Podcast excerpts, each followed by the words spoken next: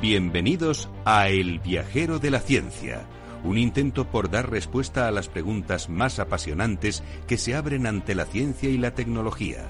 Un puente que nos transportará a miles de caminos, a miles de respuestas, pero ante todo a un sinnúmero de preguntas. ¿Te atreves a iniciar con nosotros la búsqueda?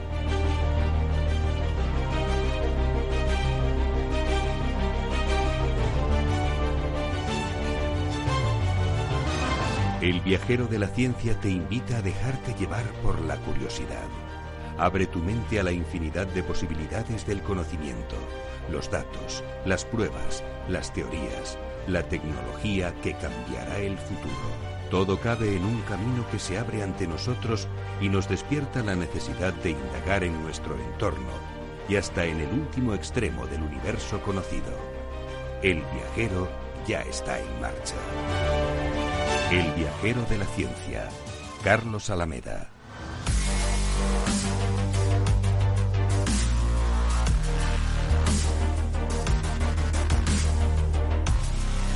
Hoy en el Viajero de la Ciencia celebramos el Día de la Radio con de la mejor manera que podríamos hacerlo, que es haciendo radio juntos como buenos viajeros de la ciencia que somos.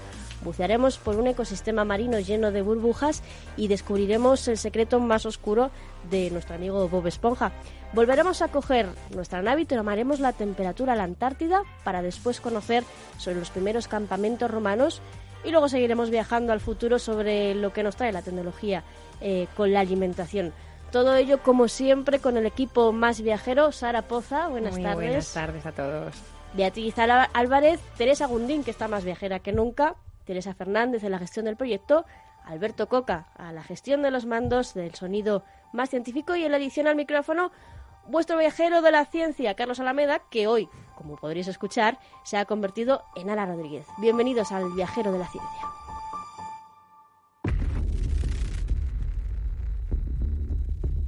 El viajero de la ciencia, Carlos Alameda. Y como buenos viajeros que somos, empezamos nuestra, nuestro viaje con los titulares más importantes de la semana y empezamos por el Sol. Despega Solar Orbiter rumbo a nuestro astro. Con su lanzamiento la madrugada del lunes desde Cabo Cañaveral, en Florida, la misión Solar Orbiter de la Agencia Espacial Europea y la NASA inicia su viaje de aproximación al Sol para estudiar con un detalle sin precedentes nuestra estrella, especialmente sus polos y atmósfera en la que vivimos. Crean una impresora de piel para tratar quemaduras graves. Una nueva impresora 3D portátil puede formar sobre el cuerpo humano capas de piel de biomaterial para suplir al ausente en grandes quemaduras y su biotina puede acelerar el proceso de curación. El dispositivo ha sido desarrollado por un equipo de investigadores del Departamento de Ingeniería de la Universidad de Toronto y el Hospital Sunnybrook de Canadá. Un mayor control de la contaminación en las ciudades habría evitado más de 6.000 muertes al año. Un equipo internacional con participación española ha estudiado la mortalidad de más de 400 ciudades en 20 países durante tres décadas. Los resultados revelan que la exposición diaria a la contaminación por ozono está detrás del 0,2% de las muertes. Según los investigadores, esta mortalidad podría reducirse con estándares de calidad del aire más estrictos.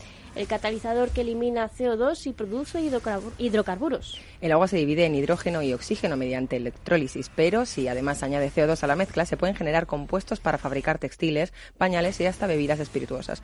Científicos norteamericanos, liderados por un español, han desarrollado un catalizador que acelera esta reacción, a la vez que retira un gas de efecto invernadero. Y nos vamos a la farmacia, a la medicina. Un nuevo fármaco inteligente acaba con las células de la metástasis de manera selectiva. Investigadores españoles han demostrado en un modelo animal la actividad antimetástica de cuerpos de inclusión bacterianos que liberan nanopartículas. La nueva forma farmacéutica ha demostrado su eficacia en cáncer colorectal, pero se prevé que podría utilizarse para el tratamiento de 23 tipos de cáncer. Y por último, la noticia de la semana y probablemente del año. El coronavirus acaba con el mayor evento tecnológico. del El año. Mobile World Congress 2020 cancela su edición de este año por las bajas causadas entre las grandes empresas del sector como consecuencia del temor al coronavirus. Así lo ha revelado la GSMA este mismo miércoles tras una reunión de urgencia convocada por el organismo organizador.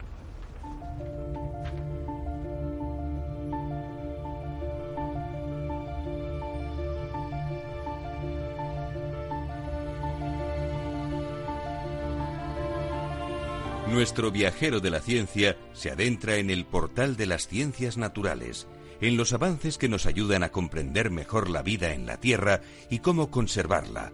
El planeta azul nos espera.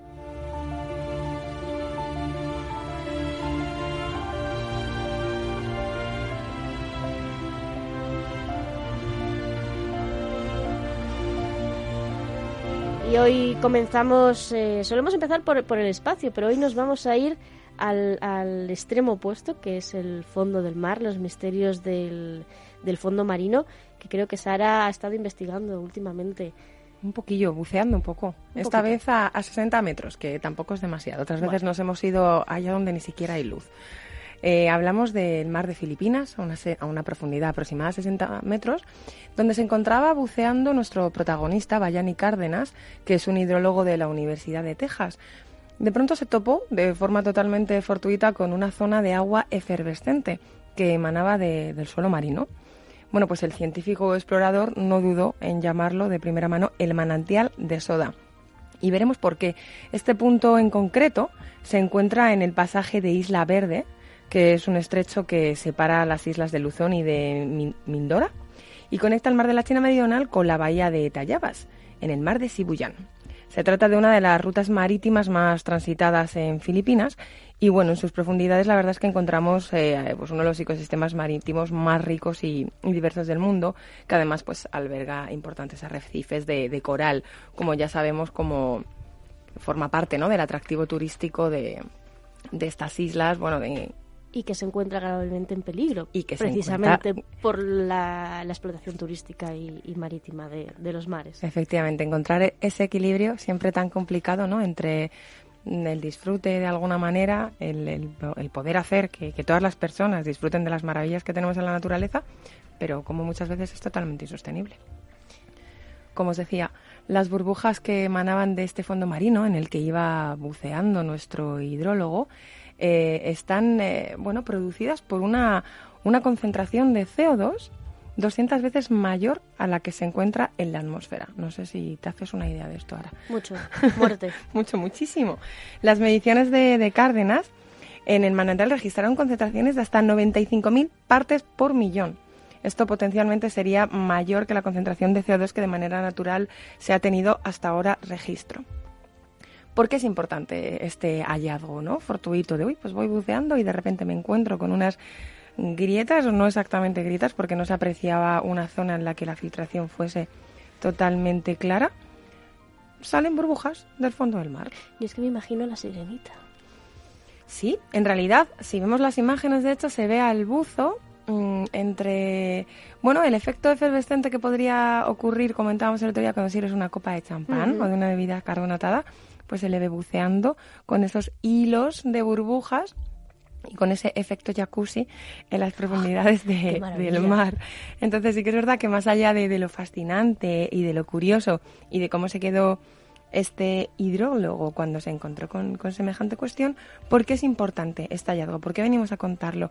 Pues Cárdenas encontró este manantial mientras estudiaba los efectos que tiene el agua subterránea que fluye desde una isla cercana hasta llegar al, ecosistema del pasaje Isla Verde. Ya sabéis que uno de los principales problemas de esta zona, de muchas otras, es la contaminación por, por filtración al mar y es muy, bueno, es tediosa la manera de estudiar en la que ocurre esta filtración, cómo ocurre, cómo evitarla, cuáles son los procesos. Bueno, pues andaba estudiando esas filtraciones, eh, esos efectos eh, que tienen en el agua subterránea y eh, descubrió estas burbujas cuyo origen está relacionado con un volcán cercano que está expulsando sus gases a través de las grietas de- del fondo del mar. Y bueno, este fenómeno puede llevar ocurriendo décadas, pero pues basta que no te hayas topado con ello para que pues no se haya podido descubrir hasta ahora.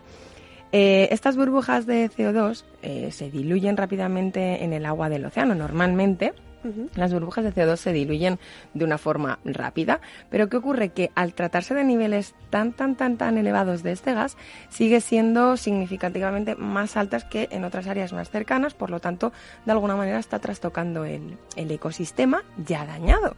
Porque, como, como sabemos, el, el- el CO2 es uno de los responsables del efecto invernadero y también genera acidificación. Hablábamos de la acidificación precisamente en uno de nuestros mares más cercanos hace, hace escasos meses. Y bueno, de, de esta manera afecta a la salud de las aguas del océano y de los arrecifes que, como comentaba Sara, están gravemente dañados. Bueno, pues esto supone una oportunidad para, para estudiar estos arrecifes y cómo el coral se adapta, estos arrecifes de coral y cómo se adaptan al cambio climático, es decir, cómo a pesar de esos altísimos niveles de CO2 la vida se sigue abriendo camino. Son unos grandes supervivientes los, los arrecifes de coral, que recordemos que son seres vivos. La gente tiene pensado que son, eh, bueno, pues parecen piedras el fondo del mar, pero son seres vivos y muy sensibles, pero también muy resistentes. Hasta es, parece una paradoja, pero, pero en verdad tiene sentido. Es así, es precisamente de lo que de lo que hablan y lo que pretenden con, con este estudio, ¿no? Cómo a pesar de las condiciones adversas consiguen seguir sobreviviendo sin que esto sirva de precedente, porque no es cuestión de ah pues vamos vamos a seguir destruyendo los arrecifes de coral que ya se irán recuperando. No, verdaderamente no. Así que esperamos que bueno esto sea el principio de muchas de las investigaciones que se están haciendo por, por nuestros fondos marinos esperemos que sigan trabajando en ello. Me gusta que hables de los arrecifes de coral y de su resistencia porque yo os he traído un tema que habla precisamente de los arrecifes y, y de su resistencia. Vamos a escuchar algo. Are you ready, kids? Aye, aye, Captain. I can't hear you. Aye, aye, Captain. Oh, who lives in a pineapple under the sea? SpongeBob SquarePants. Absorbent and yellow and porous is he. Espero, espero que conozcáis esta canción. Está en inglés, pero la, melodía la conocemos todos. Es, efectivamente Bobo Esponja, nuestro amigo que vive en el fondo del mar, en una piña, eh, según, según cita la canción. No voy a hablar de Bob Esponja, pero, pero bueno, un poquito sí. No sé si sabes dónde vive Sara, eh, Bob Esponja. bueno, en una piña. Una piña, pero del mar. Debajo del mar, pero ¿dónde?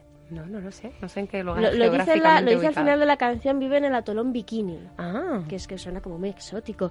Bueno, pues el atolón Bikini existe. Existe en la realidad, en el mar. Eh, está en, en, un enclave, de hecho, paradisíaco. O sea, ojalá vivir donde, donde vive Bob Esponja o no. en el Océano Pacífico, cerca de donde nuestro investigador ha descubierto esas burbujas. En el fondo del mar.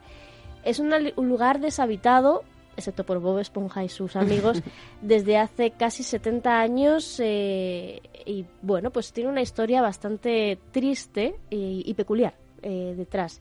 Eh, de hecho, la propia serie de Bob Esponja, que está pensada para niños, em, es una gran crítica a, a, lo que pasó hace 70 años en el atolón Bikini. Y bueno, pues básicamente esto nació a base de la radiación. Eh, de bombas nucleares que se probaron en el atolón Bikini. Y bueno, pues nació Bob Esponja, misteriosamente, un ser eh, con ojos y calcetines hasta las rodillas. Bueno, pues efectivamente el atolón Bikini fue lugar de pruebas eh, de los nucleares de Estados Unidos hace, hace unas cuantas décadas. esto empezó en julio de 1946 cuando, cuando Estados Unidos pues bueno, evacuó a 167 personas que vivían en esa, en esa zona, en alguna isla. Eh, les prometieron que volverían en próximas semanas, simplemente tenían que hacer algunas pruebas y por seguridad, bueno, pues eh, les dijeron que tenían que abandonar sus casas durante unos días. Bueno, la realidad es que nunca volvieron. Eh, se intentó a los 10 años, pero, pero los niveles de radiación de la, de la comida, del agua, de la vegetación que había en la zona eran demasiado elevados, así que bueno, pues al final se decidió abandonar la zona definitivamente y a, día de hoy sigue sin estar sin estar habitada. Este lugar pertenece a las Islas Marshall, que no sé si conocéis a otro gran personaje que nació en la ciencia ficción en las Islas Marshall, no sé si te suena. Godzilla. Godzilla efectivamente también eh, la, bueno pues las películas de Hollywood nos cuentan que, bueno, pues a raíz de una bomba eh, nuclear, pues un lagarto se, se desvió un poco de, su camino. Eh, a lo largo de la historia se probaron 67, 67 lanzamientos nucleares. En general todos estaban bajo, bajo control, no, no debería haber habido ninguna, ninguna fuga nuclear, pero uno salió mal, eh, efectivamente el que afectó al atolón Bikini y, bueno, pues se sumió a la, a la zona a un largo, largo periodo de muerte de, de, todas sus especies, las especies marinas, los, los corales que habían, que eran naturales de esa zona, pues bueno, eh, terminó, terminó destrozando toda la zona. Se le conoce a este, a este fallo humano eh, como Castle Bravo. No sé si lo habéis leído alguna vez, pero bueno, eh, el caso es que la explosión afectó a 11.000 kilómetros cuadrados eh, no solo de, animales y especies del fondo marino y de las islas que estaban eh, alrededor del atolón, también afectó a, poblaciones cercanas y muchos fallecieron o enfermaron a causa de, este, esta explosión. La buena noticia es que aparte de que Bobo Esponja ya tiene su, su piña en el atolón bikini, eh, el caso es que sigue siendo, pese a que sea inhabitable para los seres humanos, eh, han surgido y se, están estudiando por parte de, de varias universidades nuevas, no nuevas especies, pero sí que hay especies de peces y corales que han vuelto a la zona, han repoblado. De hecho, se están estudiando algunas de las de los socavones que dejaron las bombas que, que tiraron en el fondo del mar, porque los, los corales los han aprovechado como zona de protección eh, de las corrientes marinas para, para formar toda una nueva, una nueva colonia eh, en el fondo del mar.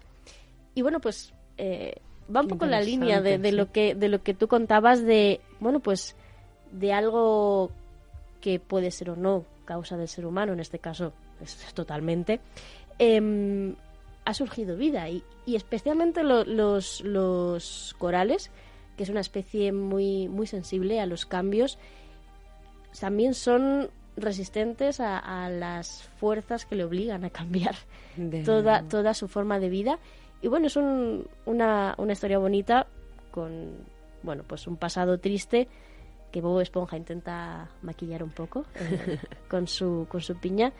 Pero bueno, hay esperanza. esperanza y, el mundo nos demuestra cada día y creo que, que lo hace cada vez más fuerte de que pese a que nosotros seamos un desastre, él está aquí para... Tiene más fuerza que nosotros. Tiene más fuerza que nosotros. Siempre. Nos va a dar un susto, de estos, pero, pero nos está mandando mensajes de, oye, si dejas de hacer algo, yo voy a ocuparme del trabajo sucio que me estás que me estás dejando. Y bueno, pues a ver si algún día podemos volver al atol en bikini. Bueno, sería súper interesante. A bucear, a conocer a Bob Esponja. Yo os invito a que miréis fotos, eh, fotos actuales, ¿no? De, de, la, de la catástrofe de Castle Bravo, fotos actuales del, del atolón Bikini porque es realmente precioso, es una zona paradisíaca, todas las Islas Marshall son, son increíbles. Lamentablemente, pues el ser humano ha puesto su mano para que no podamos habitarlas, al menos temporalmente para los estudios que sí que se han hecho en varias universidades de Estados Unidos, pero, pero bueno, pues ahí está la realidad, que nos cargamos las cosas. Así que bueno, esperemos eh, traer buenas noticias la semana que viene. A lo mejor hemos encontrado a Bob. Y ahora nos vamos con nuestro viajero principal, Carlos Alameda, que está de viaje en la, en la Antártida. A ver qué nos cuenta Carlos.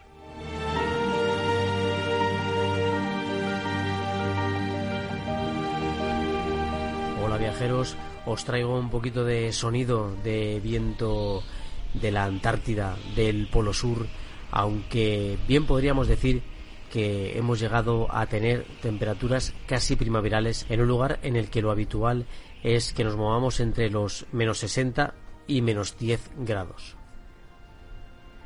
Ya que el pasado jueves no fue un día cualquiera en la base de investigación argentina Esperanza. Los termómetros registraron 18,3 grados.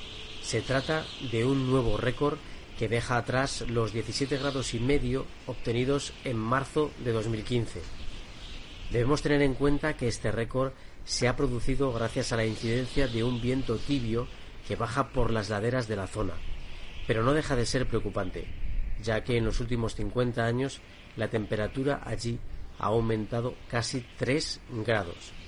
Lo más alarmante para los científicos es la pérdida de masa helada que está sufriendo el Polo Sur. Todos los glaciares de la región se están derritiendo.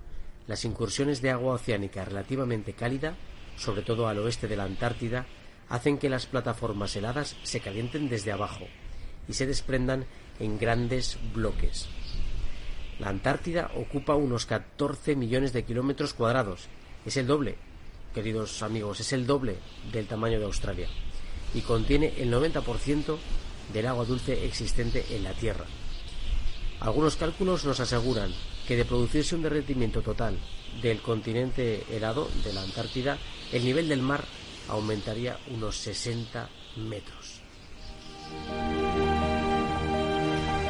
Bueno, pues como nos cuenta Carlos, que está en la Antártida de, de, paseo viendo la realidad, se han batido un nuevo récord de temperatura y los investigadores británicos en el Polo Sur han advertido de las consecuencias. Em, el frío está dando una tregua a muchas especies, no, solo vegetales, y también animales, y es una tregua preocupante si pensamos que este es el punto del planeta que más rápido se está calentando y el que menos debería calentarse, especialmente porque se están desprendiendo los grandes bloques de hielo.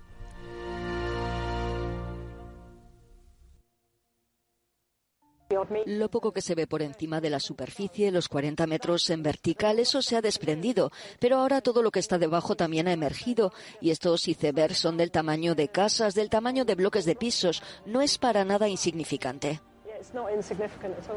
El continente blanco está siendo duramente castigado por el cambio climático. Según los científicos, el hielo de la Antártida se derrite hasta seis veces más rápido que hace 40 años.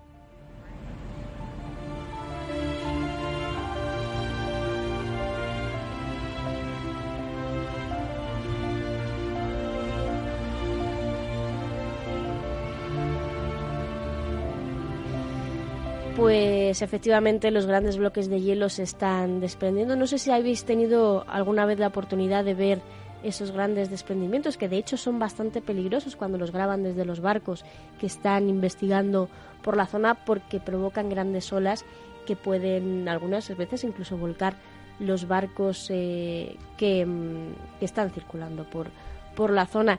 El último, también uno de los últimos estudios, que no lo ha nombrado Carlos, no solo preocupa la superficie de, del Polo Norte, sino, sino lo que está debajo. Hace unas, unas semanas, de hecho, se descubría que, mm, que el problema no era efectivamente la superficie, sino que había una gran cueva debajo de lo que nosotros vemos en la superficie del, del Polo Norte y es que se estaba derritiendo por debajo.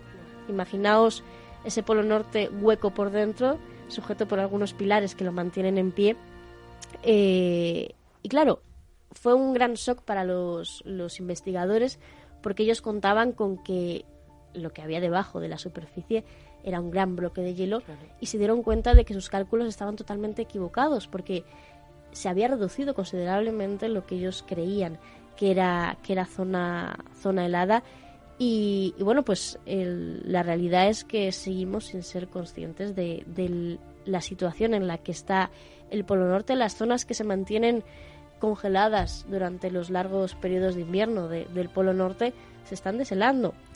¿Qué pasa? Que para algunas especies eh, animales de, por allí que están cambiando incluso sus ciclos de reproducción, eh, porque claro, se tienen que adaptar a, la realidad del, ecosistema, eh, sí es bueno porque están aumentando su número, pero también es malo porque también está desplazando a otras especies que, bueno, eh, no, no están viviendo en su verdadero ecosistema. Al final yo creo que la única especie que no se iba a adaptar íbamos a ser nosotros. O sea, al final las especies se adaptan, como dices, cambian sus ciclos de reproducción, emigran, eh, evidentemente no es positivo pero al final el peor resultado va a ser para nosotros, los causantes de, todo esto. De nuevo hemos traído una buena noticia al viajero de la ciencia, hemos traído los corales que se están reproduciendo bajo el dominio de la, de la catástrofe nuclear humana, hemos traído el polo norte que se deshiela, pero algunas especies se están adaptando y bueno, eh, esperemos traer buenas noticias en otras, en otras entregas.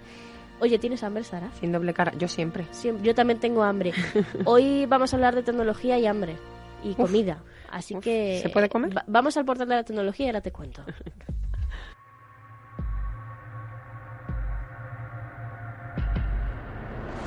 Entramos en el portal a la tecnología. Un mundo de bits, datos, cables, antenas, biónica, inteligencia artificial y realidad virtual un mundo dominado por impulsos electrónicos creados por el ser humano para mejorar la vida en el planeta.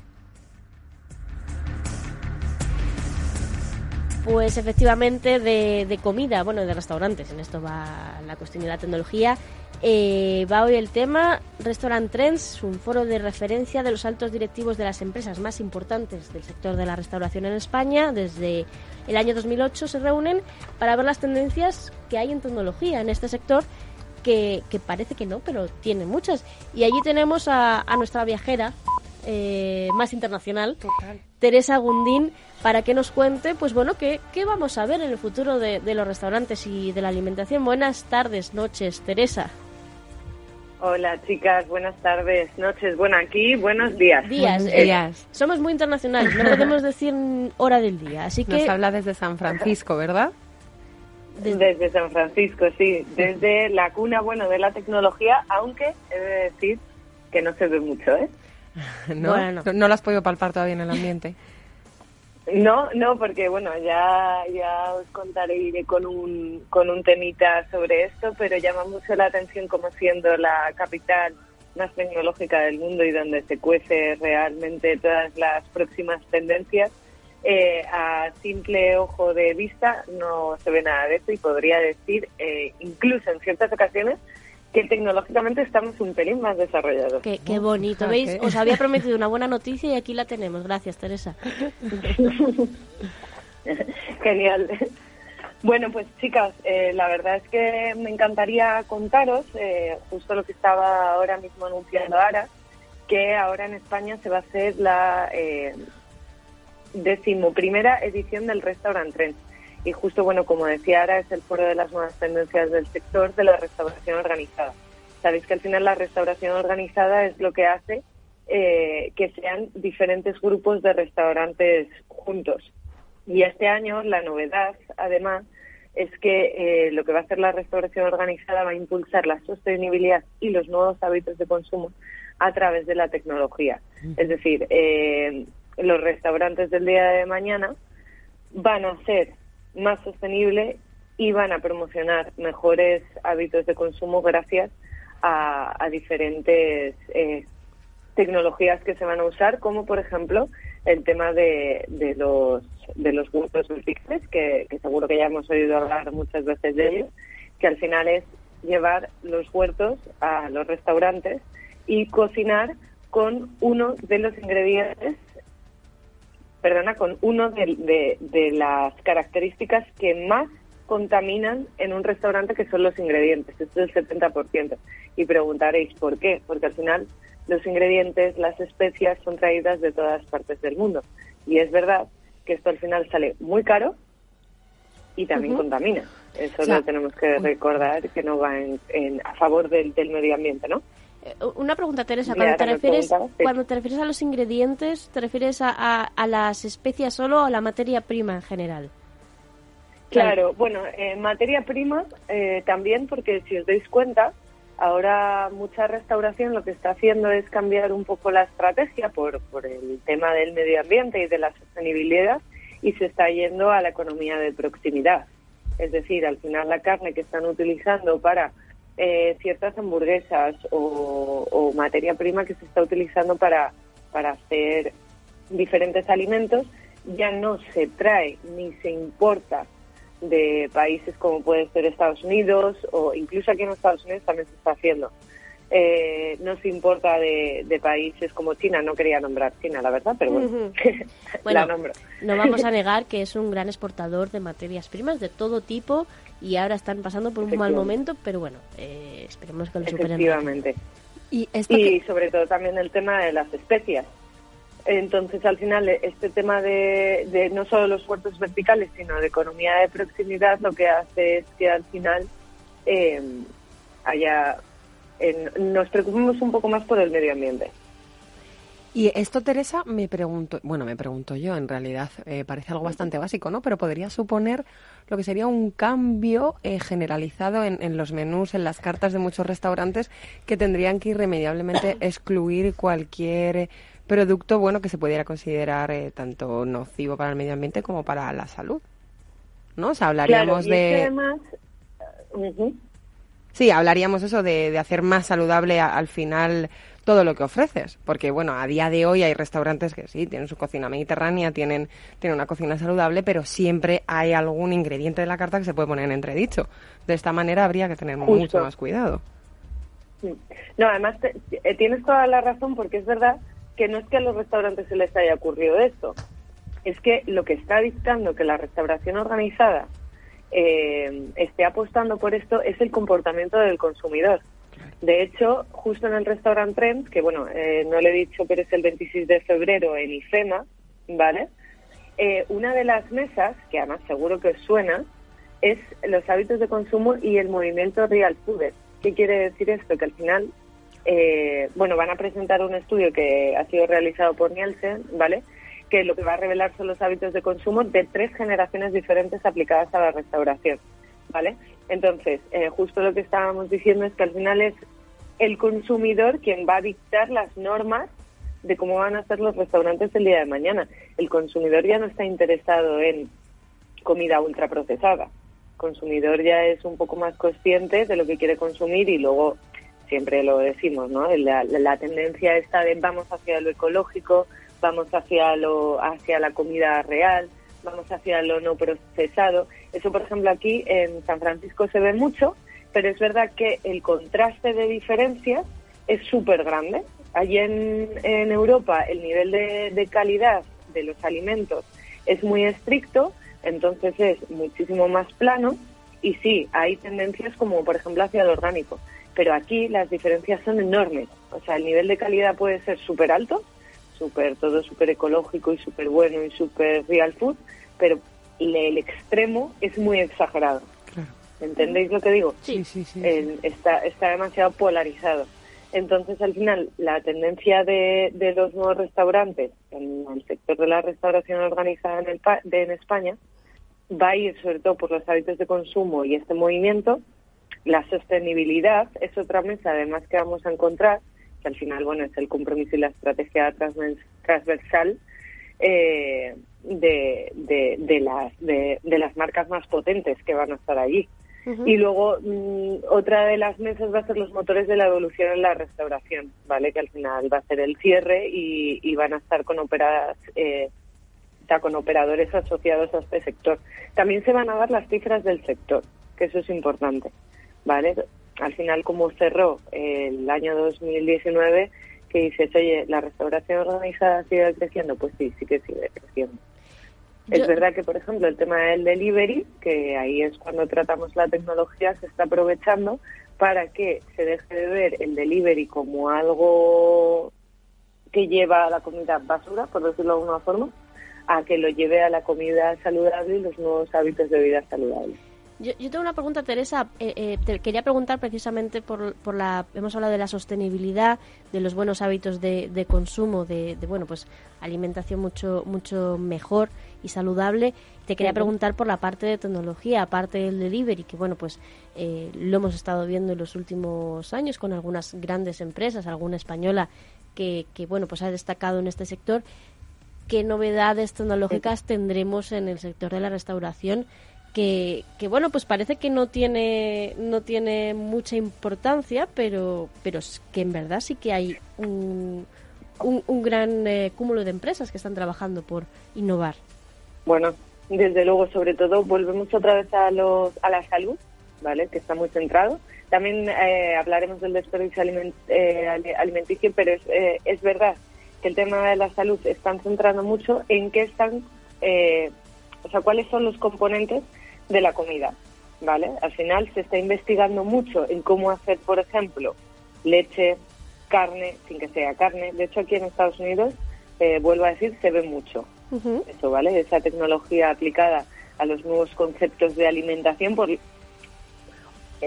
es seguro que, que debate hay, ¿vale? Porque siempre va a estar la gente de, oye, eso no es comida, ¿vale? Pero es verdad que tecnológicamente se está investigando mucho para hacer comida mucho más saludable y quitarle a esa parte de la comida que ahora mismo nos puede hacer daño o puede o puede desarrollar ciertas eh, enfermedades, quitarle esos componentes.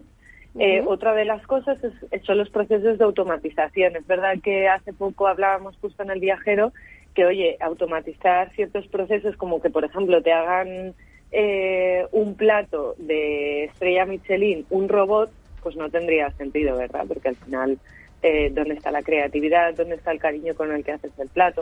Pero sí que la tecnología se va a aplicar muy y mucho al tema de los procesos, es decir, a cortar, a pelar. Bueno, hoy en día ya está, ¿vale? Así, eh, bueno, ya os hablaré en otro programa que hay un restaurante que es de hamburguesas y hamburguesas saludables que no hay nadie dentro del restaurante.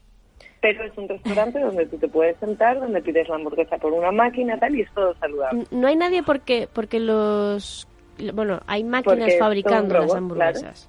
Pero bueno, Exacto. y ves cómo como la máquina fabrica toda la hamburguesa con tus preferencias como tú quieres y, y bueno, y todos los paneles de información.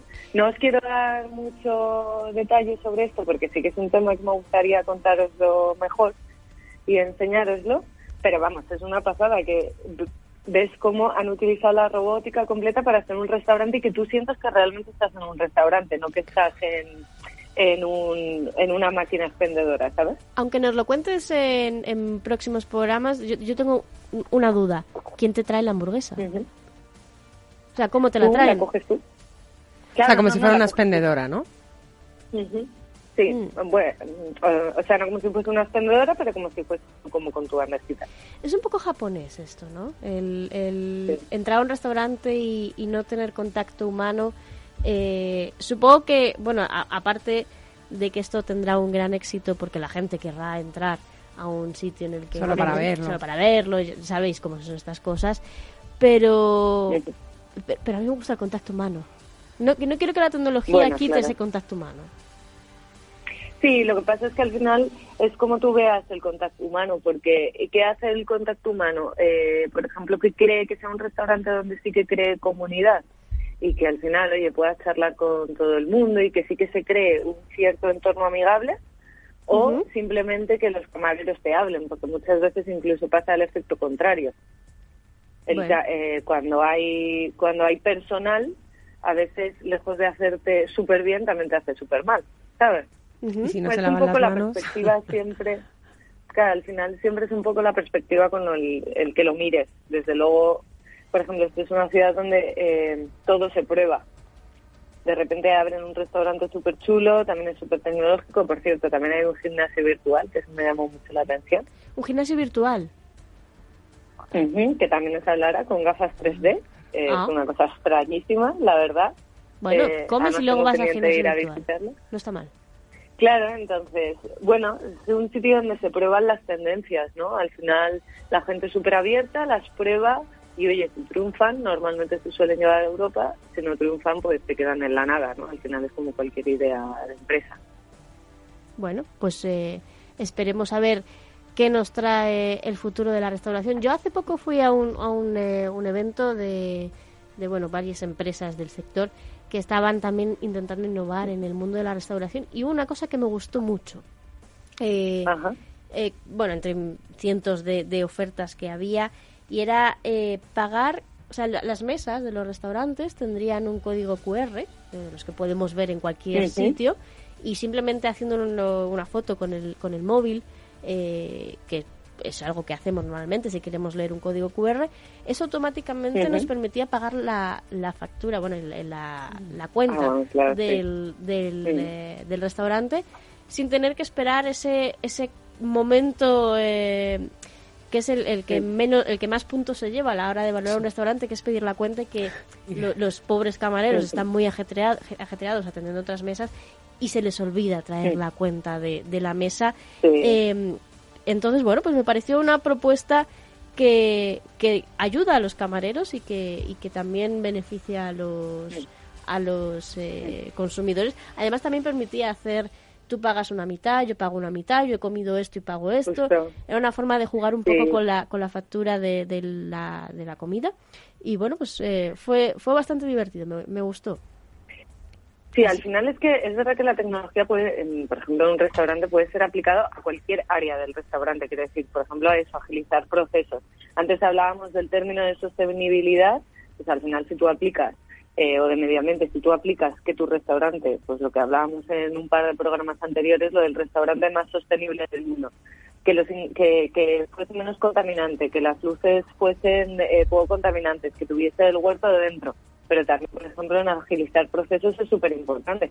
Hombre, hoy, hoy en día todos conocemos el restaurante lateral, Sí. eh, que yo, a mí es algo que me llama mucho la atención porque digo, es que no, no sé por qué no lo aplican en muchos restaurantes, que tú tienes tu cajita donde pones camarero, un botón, factura otra y no sé qué era otra. Sí, creo que era... Bueno, que, eh, pedir, ah, pedir algo más. He, he estado allí y Sí. tiene tres botones, efectivamente, pero no recuerdo el tercero. justo. Pero eso es relativamente nuevo, es que yo ¿verdad? hablé con el hablé con el camarero y le dije, porque claro, que, que es lo típico, que te pones nerviosa y le das varias veces, ¿no? En plan, pa, pa, pa. Y digo, joder, pobrecillo, que, que debe estar hasta las narices. Y, y él cogió y dijo que no, que justo él, eh, en el momento que tú dabas, tú entrabas como una lista de prioridades y te quedabas ahí. Entonces él iba atendiendo en base a la primera vez que tú le dices al botón. O sea, aunque te volvieses loquísima y le dieses diez veces, daba igual porque ibas a estar en el mismo puesto, ¿sabes? Y no se me pareció muy efectivo, había muchísima gente y eran muy efectivos. Y justo pues lo que tú dices de lo de la cuenta, de repente le das la cuenta, pa, te lo traía. Y digo, joder, es que ahora no, no sé cómo no en los restaurantes así de comida un poco más no normal, porque a ver, igual ya no te hablo de estrella Michelin, pero de, de restaurantes de diario, no hacen eso, porque es que el, proceso se, se, agilizaría mucho y esos son más clientes para ellos también. Bueno, es, esto es como todo, a veces, eh, al igual que la adopción tecnológica por parte de otros sectores es complicada, pues eh, bueno, pues el sector de la restauración, pues habrá gente que también tenga tenga esa dificultad o esa barrera digital para, para entrar en este sector. De hecho, el otro día asistía a un evento eh, a un encuentro de A Digital, que es un, conjunto de, empresas españolas eh, que están luchando para que el sector eh, de la pyme en España, eh, pues bueno, se, se meta en el, en el mundo digital. Y llegaban a la conclusión de que España es uno de los países que más red tecnológica tenía desplegada en sentido de conexión, eh, redes de, telefonía, de 4G y ya se está preparando el 5G, que era uno de los más desarrollados. Sin embargo, era el que sus empresas eh, y nuestro tejido empresarial de empresas se, se, compone por pequeñas y medianas empresas, eran las que menos disposición a la digitalización tenían eh, en nuestra comparación con los países de la Unión Europea. Y era algo que les preocupaba mucho porque precisamente son esas pequeñas empresas las que están sacando la economía adelante y si no se ponen a la cabeza de la innovación y la tecnología no, no pueden competir. contra bueno pues contra otras compañías y otros sectores. Y bueno pues están trabajando en ello y el sector de la restauración era uno de los que está ahí y, que tiene que trabajar mucho pues para para estar al día de la innovación porque tiene tiene muchas opciones también hay que ayudarles porque, bueno, pues es, es complicado, es caro y, y, mucha gente no tiene el acceso o el conocimiento necesario para, para estar al día de todo esto y, bueno, pues es un trabajo por todas las, las partes. Así que bueno, a ver Oye, si... y, y, luego, y luego también deciros que no sabéis, hablando un poco de eso, de la restauración y justo lo que estás diciendo, cómo se valora luego en el país en el que vives, ¿eh? Porque ah. eso que te digo, es, es que somos muy desarrollados en muchísimas cosas, o sea, es increíble lo muy desarrollados que somos, luego el, el estado de bienestar que tenemos, que es aquí la diferencia es, es brutal, y luego la comida, o sea, otro rollo. Ahora, ahora te pregunto la, la clásica pregunta que le hacen estos programas de españoles por el mundo. ¿Cuándo vuelves? ¿Volverás? ¿Volverás? luego nos, luego nos mandas una foto de tu nevera, a ver qué hay eso es, lo, eso es importante. Bueno, qué horror. aquí, aquí solo con respirar ya está engordando, mm, Ya, bueno. Eh, queremos una crónica para próximos programas de cómo es eh, alimentarse en, en, Estados Unidos, eh, que bueno, también es un reto, puede ser hasta un reto tecnológico. Pues Teresa, muchas gracias. Ah, nos has prometido una varias crónicas desde Estados Unidos, así que te las apunto para, para próximos programas. Prometido, Oye, me alegro mucho de hablar con vosotras. Y nosotras contigo, un abrazo enorme. Y de tenerte como viajera internacional. un besito, Teresa. Os, mando un abrazo. Un abrazo enorme, Tere. Adiós.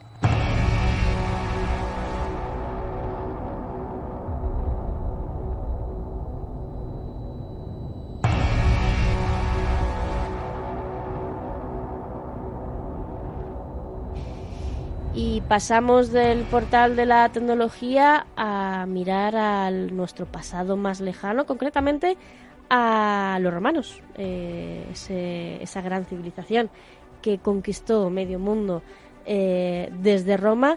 Y es que Teresa nos trae una, una crónica de un descubrimiento sobre bueno pues los, uno de los primeros asentamientos de, de este grupo de esta civilización.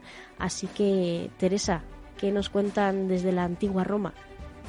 Buenas noches, viajeros. Hoy en el portal al pasado os traigo un reciente hallazgo que ha tenido lugar en Botija, Cáceres. Y es que los arqueólogos han encontrado el primer campamento romano en el interior de un asentamiento celtíbero. Pongamos un poco en contexto histórico este hallazgo. Entre los años 82 y 72 a.C., Roma vivía una contienda civil conocida como guerras sertorianas y que en Hispania enfrentaba a muerte a los generales Pompeyo y Sertorio. En la actualidad, expertos del Instituto de Arqueología de la Universidad de Extremadura y de la Complutense de Madrid han descubierto que tropas del general Sertorio, un militar al que apoyaban tribus celtíberas y lusitanas, convivieron con la población autóctona en las calles del asentamiento fortificado levantado a las afueras del actual municipio de Botija, en Cáceres. Por primera vez se ha confirmado la existencia de un campamento romano dentro de un poblamiento betón, algo completamente insólito. Su nombre posiblemente Tamusia. El proyecto Minarc se encarga de investigar este yacimiento denominado Villas Viejas de Tamuja, en el que se han empleado avanzadas técnicas de teledetección no destructivas. Además de georradar, se han utilizado métodos magnéticos, tomografía eléctrica e inducción electromagnética. Con estos sistemas se ha logrado una radiografía casi perfecta de lo que oculta el terreno. Así se ha confirmado la existencia de una avenida de 7 metros de anchura que serviría de espina dorsal de la ciudad bocacalles de cuatro metros, una gran plaza y numerosas edificaciones para la población ejemplos del urbanismo autóctono de la época. Teniendo en cuenta que solo se ha excavado un 1% del yacimiento hasta el momento, ya ha dado sus frutos, como es la recuperación de una mezcla de utensilios de la vida cotidiana con objetos que son propios de los militares, proyectiles de onda, ánforas importadas de Italia, vajillas de mesa y otros adornos personales que son característicos de los sitios donde han vivido soldados de esta época. En uno de los dos centros urbanos del asentamiento, el que se sitúa más al sur, dos edificaciones han llamado la atención de los investigadores. Una cuadrangular con tres estancias en torno a un pasillo, de época tardorrepublicana y posiblemente destinada al almacenaje. Y la otra, una construcción dividida en numerosas habitaciones en batería de hasta 5 metros de anchura cada una, adheridas a las murallas que rodeaban el asentamiento y que correspondían, según los expertos, a barracones militares. Los cuarteles para las legiones solían establecerse fuera, de hecho, a unos 25 kilómetros de Botija, está documentado el llamado Cáceres el Viejo, cuartel que protegía la ruta de la Plata, pero nunca en el interior de un asentamiento urbano. Los especialistas creen que Sertorio llegó a un pacto con las tribus locales y negoció la construcción del cuartel dentro de la población. En aquel momento, los generales eran considerados los auténticos representantes de Roma y creen que este hecho propició que el cuartel estuviera dentro del asentamiento. Los arqueólogos del CECIC y de la Junta de Extremadura tienen previsto retomar las excavaciones en el mes de marzo. Según las primeras investigaciones, fue abandonado de forma precipitada y olvidado durante más de 2.000 años. Tendremos que esperar al mes de marzo para saber más en torno a este nuevo hallazgo tan interesante.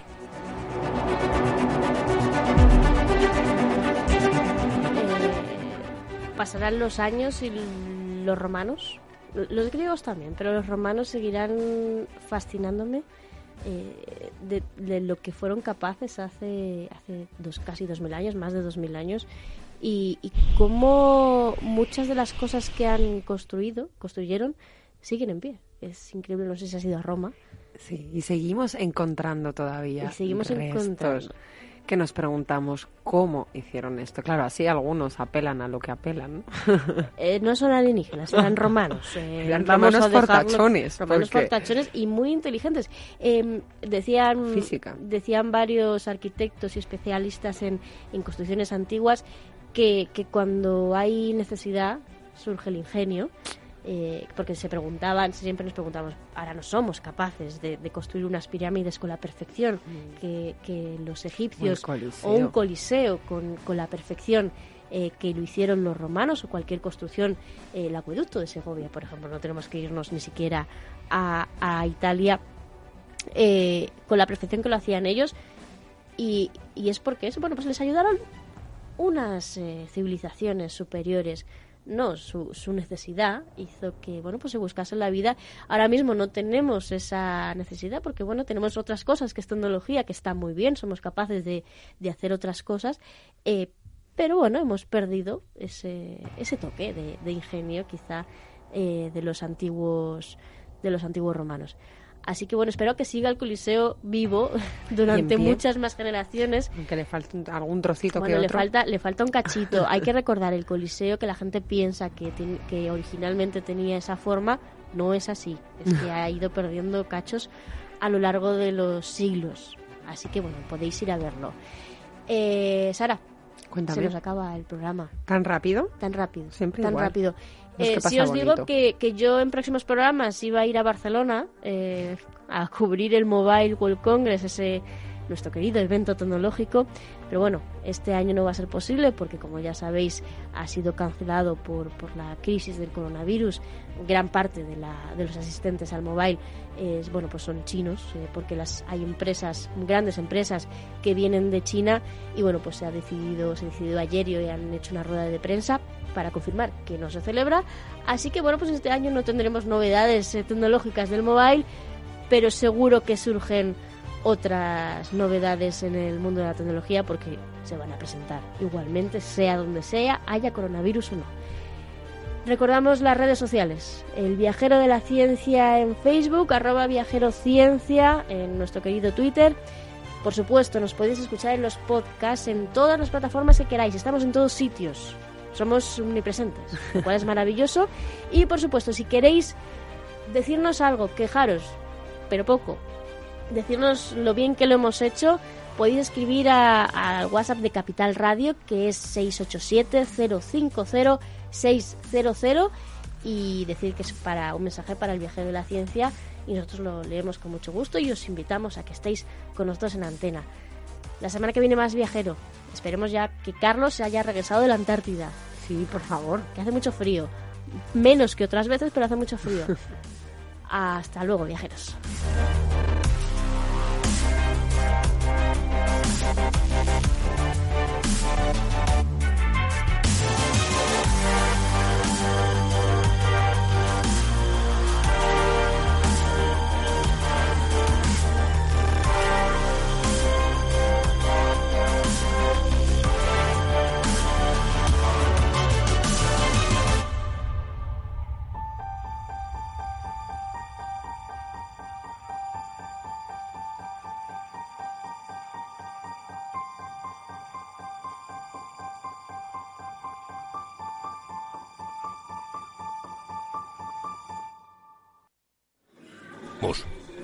Mus.